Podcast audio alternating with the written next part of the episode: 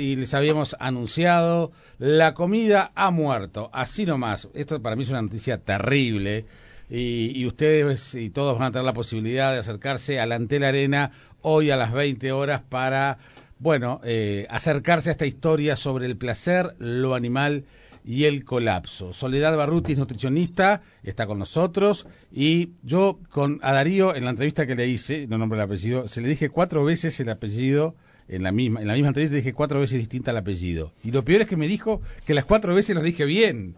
Y eso, y eso, eso fue lo que me sorprendió. Pero Darío Z para todo el mundo. ¿Cómo te va? ¿Qué haces? gracias por invitarnos. No, por eh, favor. Eh, imagínate que con este apellido no me voy a poner estricto en, la pronunciación. Son versiones. Pero te, vamos, a sorprender. Sí, teníamos un desafío. Un, desafío en el, equipo. Está Ryder. Muy bien. Mira. Impecable. Tuvimos un desafío y tempranito. ¿Quién lo presenta? Dije yo, yo le digo Darío Z eh, lo conozco así este porque mi hijo lee mm. mucho este, tus libros y, y también es un seguidor. Y me dice, Darío Z, mamá, Darío Z. bueno, bienvenidos. Gracias. Gracias. Yo, eh, yo, voy a hacer una corrección. Así como él no corrige su apellido, yo voy a corregir. Yo no soy nutricionista, yo soy periodista, chicos. Ah. nutricionista cero. Pero, inclusive te habíamos entrevistado en el programa de la tarde. Y nunca fui nutricionista, antes tampoco era. No, pero pues es que no, leí que eras nutricionista. Leí que eras nutricionista. No, no, no, Pero sí te interesan los temas del consumo y de los hábitos de consumo. Sí, sí, sí, pero desde un lugar de investigación como puramente periodístico y no, no, no, no hago dietas, no, nada que ver. Nunca es tarde, eh, igual de todas maneras. No, gracias. ¿Quién es el responsable del provocador título? El señor. Eh, es una referencia a Nietzsche, al dios ha muerto, nietzscheano. De hecho, vamos a estar relacionándolo hoy con Sole y tiene que ver con poder pensar nuestra relación con la comida desde un lugar diferente así como pensamos todo desde la filosofía, desde un lugar diferente, este, cuanto más algo lo tenemos en lo inmediato, en lo cercano, y no le damos otro lugar que el hegemónico, que aquel como se nos presenta a nuestro consumo cotidiano, ahí es donde más la filosofía pega como el, el martillazo, diría Nietzsche. O sea, este, a la filosofía lo que le interesa no son los temas que están en crisis. Cuando algo está en crisis, la filosofía se corre. A la filosofía le importa aquellas cuestiones que funcionan bien, normales, porque entiende y sospecha que detrás de ahí se está cocinando algo, digamos, ¿no? Pero no, no le, y no da respuestas a los problemas, a cuando las cosas funcionan mal. Eh, yo creo que el, el, interés básico de la filosofía no es este resolver problemas, es crearlos. Porque lo que entiende es que nuestra sociedad es una sociedad que desproblematiza una existencia que de por sí es problemática. O sea, a mí me preocupa menos que haya cada vez más problemas y me preocupa más que nos hagan creer que la existencia es pacífica, armoniosa, eh, sin conflicto. Recuperar el conflicto es algo que yo entiendo realmente liberador en algún punto. Pero a mí me venden que cuando que recurra a la filosofía para tratar de estar mejor. No, ¿quién te vende eso? no, no, no, nadie, nadie, nadie. Bueno, igual no, igual vivimos vivimos en una sociedad, no, pero vivimos en una sociedad que busca la tranquilidad todo el tiempo y que busca justamente consumir distintos eh, distintos dispositivos, el que sea, incluyendo también eh, personas que hacen divulgación de lo que fuere para tranquilizarse y para contarse una, un relato más cómodo para su existencia. Eso, es, eso no hace a que la filosofía se tranquilizar o a que cualquier forma de análisis, en este caso de la comida, vaya a tranquilizarnos. Justamente todo lo contrario buscamos. Es, es, un, es, un, es un tema, a mí me fascina, eh, esta especie de grieta que hay entre la autoayuda, ponele, y la filosofía. Porque la autoayuda, este, eh, que hay de todo también. ¿eh? no, es que hay una única manera, pero la autoayuda busca dar recetas para que uno encuentre cierto orden, cierta paz. La filosofía es el arte de la perdición. La filosofía no te hace feliz, te angustia, digamos, te, te hace perder, te intranquiliza, te perturba, te genera inquietud, que es todo lo contrario a la autoayuda. Digamos, todo aquel que se vuelca a la filosofía, lo que está buscando es salirse de los corsets en los que vivimos, porque detrás de la tranquilidad viene el ansiolítico. La tranquilidad viene con pastillas, viene con una intervención directa en nuestros cuerpos. Es el famoso opio del pueblo de Marx, este, asociado a los grandes multiplicadores idolátricos de nuestra vida cotidiana. Entre ellos, el de la comida, por ejemplo, que hay una sola forma de comer, que está asociada, que es todo el trabajo que está haciendo Sole este, desde que escribió Malcomidos en adelante, asociado a la buena salud, a una vida feliz. Entonces, un poco lo que nosotros proponemos hoy es tratar de pensar, este, lejos de dietas y cosas así, qué se juega políticamente, socialmente, culturalmente detrás del acontecimiento del comer. Me interesa mucho también conocer su mirada a propósito de, de la pandemia, donde hubo eh, en el caso de ustedes en Argentina estuvieron mucho más tiempo confinados que eh, hubo un confinamiento obligatorio.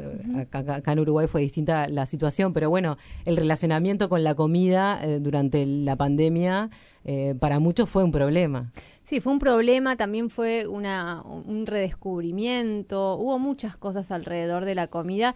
La comida siempre como un, como un símbolo de un montón de otras cosas que, que suceden, ¿no? La comida como una manera también de relacionarnos con lo que pasa en el, en el mundo, con lo que pasa en la naturaleza, con lo que pasa con animales, con lo que pasa con plantas. Muchas personas empezaron a cuestionar qué estaban comiendo alrededor de la pandemia y muchas personas al revés, la pandemia, la, pandemia, la comida como ansiolítico, que lo es y un montón, eh, se consumió un montón más en productos que son un horror, como desde, desde el evento comestible son un horror, pero funcionan muy bien para que nuestros cerebros estallen de endorfinas rápidamente. La comida es adictiva y tiene, hay comparaciones, por ejemplo, entre el azúcar y la cocaína, eh, donde se ve en estudios que el azúcar es entre 5 y 11 veces más adictiva que la cocaína. O sea, eso estamos comiendo todo el tiempo y eso hace que en un momento como, como estuvimos viviendo, como estamos todavía viviendo, de pandemia, bueno, ahora muchas personas ya han recurrido a comer mucho más explosivamente todas estas cosas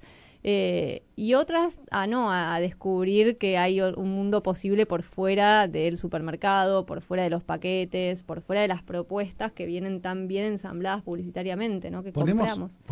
por eso está diciendo, ponemos por encima el placer ante la información cada uno de nosotros cuando hacemos eso. Lo que pasa es que eh, eh, está secuestrado nuestro placer, eso vamos a hablar hoy a la noche. No tenemos el placer eh, muy dominado por estos artefactos de consumo que son tan perfectos, son tan eficaces. No sabemos qué es lo que nos gusta. ¿Cómo puede ser que lo que nos gusta en realidad nos esté dañando todo el tiempo? Cuando comemos, viste que la gente dice, no, si tengo que comer saludable, tengo que comer más feo. Tengo... Bueno, todo eso es una construcción que es muy funcional. Por supuesto que seamos consumidores absolutamente dominados por un sistema que nos necesita de de esta manera, que el placer esté em, por fuera de la información o que uno diga, no, prefiero comer sin, prefiero no saber qué estoy comiendo. Eso es una aberración de época. no, no saber lo que está metiendo en la boca cuatro veces por día es tremendo si lo pensás como detenido un Prefiero no saber a quién estoy votando. Claro. y meto ahí. Prefiero no saber con quién vivo, que muchas, ¿no? ¿en, qué, en, qué relación estoy? No, eh, no hay además, eh, esto es más un trabajo más propio de la filosofía cuando vos preguntas este, qué pasa con el placer. ¿Qué te dice la filosofía? No hay una única versión del placer. La filosofía siempre va por ese lado, ¿no? Bueno, pero esto nos quita felicidad. Bueno, pero ¿qué es la felicidad? ¿No? ¿Qué pasa con el amor? Bueno, pero ¿qué es el amor? Porque lo que la filosofía ve es que hay una única lógica, una única matriz que se impone como la correcta. Y un poco la tarea de un ejercicio de deconstrucción es poner en evidencia que hay otras. De construir no es destruir. De construir es levantar la tapa y que afloren múltiples versiones de lo mismo. Con el placer, digamos. Hoy voy a trabajar, por ejemplo, en un momento a un pensador, el pensador del placer de los antiguos, que tenía una relación hermosa con el placer llamada, llamado Epicuro, el gran hedonista, que todo el mundo se imagina que era una especie de orgiástico que se la pasaba de fiesta en fiesta. Y para Epicuro el placer más importante, él decía, era el placer por las pequeñas cosas caminar. Eh, el, el, mero, el placer por la mera existencia, decía él. Y uno no lo tiene asociado, porque el placer está tan endorfínicamente asociado a la adrenalina, al palo y a una cosa así, ¿no? Catatónica. Por eso está bueno ver otras versiones. Está bien, pero por ejemplo, si a mí, a mí me da placer, vamos al ejemplo extremo, la comida chatarra. Entonces, pongo por encima, de, estoy en pandemia, que esto, que todos los problemas, no puedo salir, que esto, que el otro bueno, este, comida chatarra, venga, pido el delivery, comida chatarra, que venga, porque para mí eso me da placer. Y yo sé que me hace mal. Pero entonces, pongo por encima... yo, ahí, te digo, la, no sé, Sole, digo, eh, mi respuesta es, eh, nosotros no somos ni policías, ni estamos buscando, digamos, este, ni somos médicos. O sea, este, yo desde la filosofía, por lo único que brego es porque haya conciencia. O sea, vos el, el conocimiento lo tenés. La comida chatarra te hace mierda Ahora, ¿querés comerla? Problema tuyo, digamos. Este, pero me parece Porque ahí tienes un tema muy filosófico también, todo este tema que es el de la libertad. claro, y es interesante también pensar que hay también una, una especie de búsqueda frenética por la salud que es otra cara de la misma moneda y que es otra búsqueda donde que se despliega en la góndola, en el, supermercado, eh, y que tampoco está buena. La idea de, de, de, desalienarnos, de desenajenarnos y de, y de empezar a tener la información adecuada para saber que eh, esto, que no estás tomando esas decisiones que crees que estás tomando, porque nadie puede tomar, nadie puede elegir si de repente estás sujeto de un sistema que, que, que, lo, tomó, ¿no? y te tomó en base a, a, confundirte con muchas cosas. La información es, la que manejo yo, la que trabajo yo, siendo periodista laburo desde, desde ahí, desde la realidad. Eh, pero también es, es, desde pensar, desde corrernos em, con otras, con otros elementos para volver a, situarnos, ¿no? ¿Dónde estamos parados y cómo podemos volver a encontrar un lugar que nos resulte más afín y más propio y más real también? Porque todas estas, estas decisiones que tomamos cada uno muchas veces no las tomaríamos si nos pudiéramos poner a hacer este acto que está tan negado, que es el primer acto más negado de todos, que es el de pensar un rato. Nada, nada está dado para que podamos hacer eso. ¿Cuánto tardás en estar en el supermercado, ¿cuánto tardás en elegir un producto? ¿Sabías cuánto tardás? No. Seis segundos. Está medido. O sea, todo está, todo está medido. Entonces, entonces, todo está dado para que vos tengas esa información. Y vos de repente crees que vos llegaste ahí como eligiendo un montón de cosas. Pero eligieron por vos. O sea, tu cerebro está totalmente estudiado. Y Soledad, ¿qué, ¿qué opinas sobre los etiquetados? Acá en Uruguay, este, hace poco tiempo que eh, empezaron este, algunos productos a tener esas eh, eh, etiquetas. A mí me parece fantástico, me parece que es un elemento. Hoy, en Argentina se vota en la Cámara de Diputados y por ahí Argentina es el segundo, el, nuevo país de la región que, tiene esta ley. Sí, eh, Chile fue el pionero, de hecho, el modelo es el chileno. Es el chileno y la verdad es que tiene muy buenos resultados en Chile, que es el que más se pudo estudiar. A mí me parece fantástico. Lo que más me interesa del etiquetado es la disrupción que presenta. O sea, que un acto que vos estás teniendo todo el tiempo, justamente hecho para automatizado y, y todo está dado para que vos camines por ahí y en esos 6 segundos, entre 6 y 11 segundos rápidamente agarres algo, de repente se ve intervenido y paquetes que vos nunca cuestionaste, ah, tienen un octógono negro. Eso me parece lo más interesante. a mí me generó un cambio de conducta. Claro. A mí me lo generó. Porque lo ves y ah, y también una cosa que, le pasó a mucha gente es, me están mintiendo. A mí eso me parece fantástico, que cosas que digan bajo en azúcares tengan exceso de azúcar, es como que decís, ah, viste, ahí está. y, ahí retomemos lo, lo que eh, vos planteabas muy bien, que es la, eh, la polémica sobre la libertad. Digamos, realmente, eh, ¿qué tipo de libertad o cuán radical es la libertad cuando entras a un supermercado y solo podés elegir entre productos que se te presentan, ¿no? No es que vos elegís sino casi como que los productos te eligen. Productos que además no son honestos en su forma de presentarse. O sea, cuando uno empieza a hurgar un poco, no sé, viste la sensación de tengo sed, este, ¿qué hago? Entro a un supermercado, voy a las góndolas donde están las bebidas, creo que elijo cuál es la bebida que apacigua este, mi sed y entonces fui libre en el producto que compré son en general dos grandes transnacionales, este, de las cuales derivan todos los productos, y en realidad, posta, ser libre es poder no entrar a un supermercado, eso es ser libre, no tener que entrar para comprar lo que ya predeterminadamente te exigen que te lleves. Pero me hace acordar eh, a los a los fumadores, ¿no? Que, que, que, creen que dicen, yo elijo eh, matarme como yo quiera. En realidad la adicción al cigarrillo es tan fuerte que no estás eligiendo. Por eso, o sea, este, viéndonos, digo, este, sabiendo eso, después, bueno, o sea, no, claro. Si querés matarte, matate, pero por lo menos hay, hay una lucidez mínima que está bueno ahí. No, y hay cierta forma de, de, historicidad que podemos hacer alrededor de las cosas que también nos, nos, devuelve mucho poder, porque cuando vos decís, no sé, con el cigarrillo, cuando vos ves la historia de las tabacaleras, lo que hicieron para hacer de vos ese, ese fumador y para hacer de la sociedad una sociedad que tuvo una cantidad de muertos, eh, que, que, pasaron muertes horribles por fumar, dices, ah, no, claro, hay una responsabilidad, hay una, hay un sistema que se, que, que, que se está gestando detrás de una oficina en donde dicen, vamos a ponerle más cosas adictivas, vamos a hacer esta publicidad, vamos a estudiar que la gente se comporta de esta manera, vamos a ponerlo rápidamente en los niños porque cuanto antes mejor. O sea, todo eso existe y todo eso nosotros creemos que no porque además está una idea del consumidor como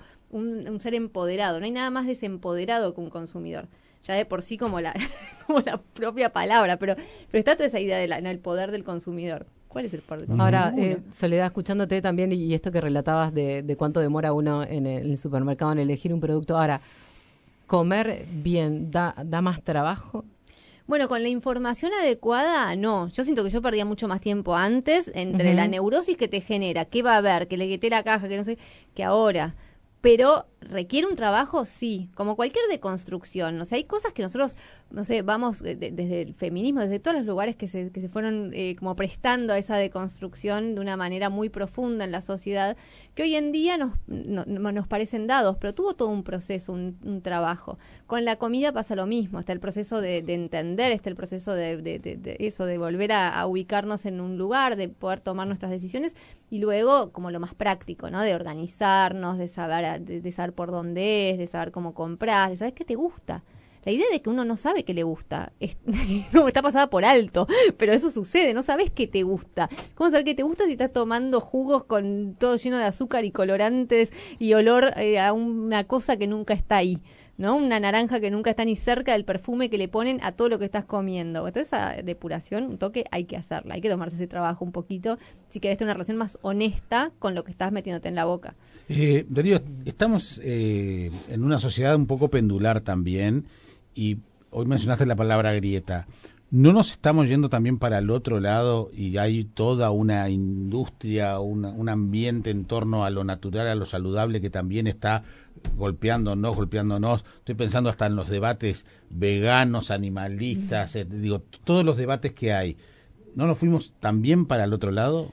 Eh, yo creo que toda grieta es dañina, que de construir es de construir binarios, es de construir grietas. Y los dos lados de la grieta le conviene a los que están de los dos lados de la grieta, que son los que lo sostienen. Sí me parece injusto pensar que somos personas, ciudadanos, que arrancamos de cero, desde un punto cero, y tenemos la opción de elegir un sistema de industria alimentaria hegemónico versus una forma de alimentación natural como si desde el vamos uno fuese libre para elegir. No, estamos adentro de un dispositivo de poder este, y de, disciplinamiento de un montón de nuestras prácticas cotidianas que incluye el comer. Entonces, este, siempre este, el péndulo cuando empieza a ir para el otro lado tiene que hacerse cargo, digamos, de, de qué lugar se parte no es lo mismo, no son dos lugares. Es, para mí la gran falacia del liberalismo, que uno elige libremente, uno ya está metido en un sistema donde hay ciertas categorías dominantes de las cuales uno en todo caso si puede sale. Ahora, que las formas, este, digamos, este, de resistencia o, diferentes a lo hegemónico, muchas veces terminan reproduciendo lo mismo que critican, eso es algo real, en lo que no hay que caer, no pasa solo en el comer, pasa en, el, amor. Yo, la, segunda charla que doy yo, que es el miércoles mañana, de construcciones, trato de la cuestión del amor, el poder y la muerte. Con el amor trabajamos un poco eso, ¿no? En, este, muchas de las formas que se pretenden, formas de salirse de la monogamia tradicional, y que lo que cuestionan de la monogamia es justamente su aspecto normativo, burocrático, ¿no? Este, terminan lamentablemente este, eh, atravesadas por el, el mismo tipo de, de, reglamentación que cuestionaban, porque cualquiera de las formas no monogámicas termina estando muy encorsetada por el cumplimiento de acuerdos, de reglas, de fórmulas, entonces este, termina cayendo en el mismo lugar. Por eso me parece que ahí es reconocer más nuestra fragilidad, nuestro estado de, de, contraste, entender que las cosas a veces cierran, a veces no. Tenemos una especie de ansiedad, viste, de perfección que me parece que es lo más inhumano, digamos. Eh, lo humano justamente... Bueno, la fuente de la, eterna juventud se, se, está buscando desde que el hombre es hombre.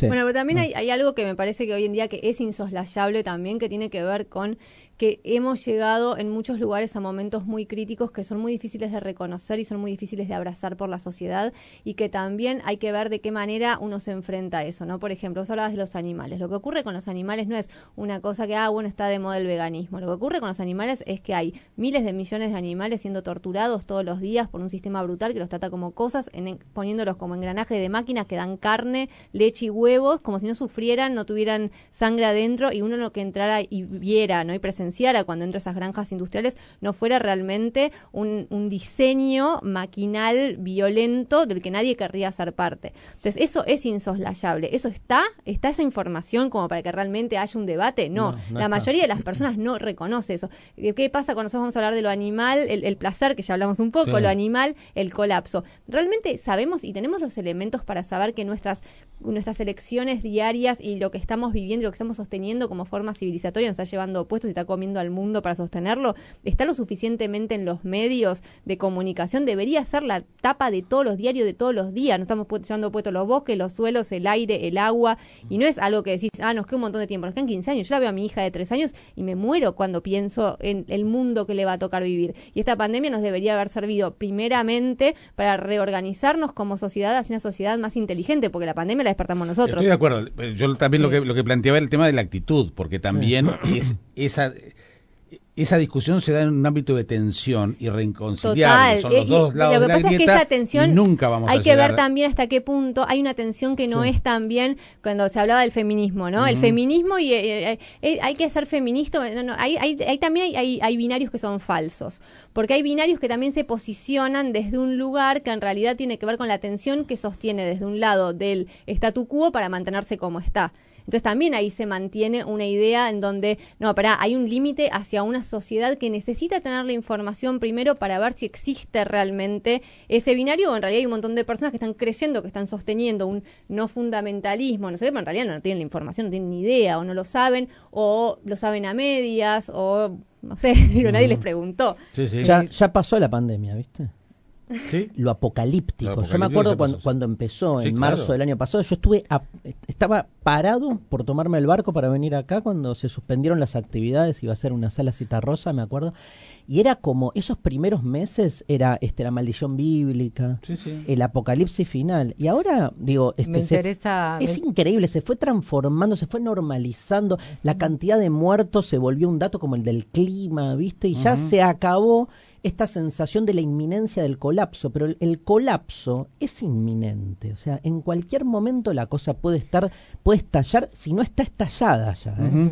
Vamos a hacer una pausa. Sí, vamos a hacer una pausa. Tenemos, me interesa trasladarle también algunos de los mensajes de los oyentes y me quedo con esto, ¿no? De, también eh, intercambiar sobre los aprendizajes que nos ha dejado esta pandemia. Soledad Barruti, Darío Zeta, hoy a las 20 horas en el Antel Arena, la comida ha muerto, una historia sobre el placer, lo animal y el colapso y mañana eh, va a estar eh, Darío en... De, construcciones. Este, también en Ante la Arena, a las 20 horas también, con esta, con esta charla. Las entradas están a la, a la venta, así que pueden tener la posibilidad entonces de encontrarse con, con todas estas provocaciones, que es lo bueno que tienes.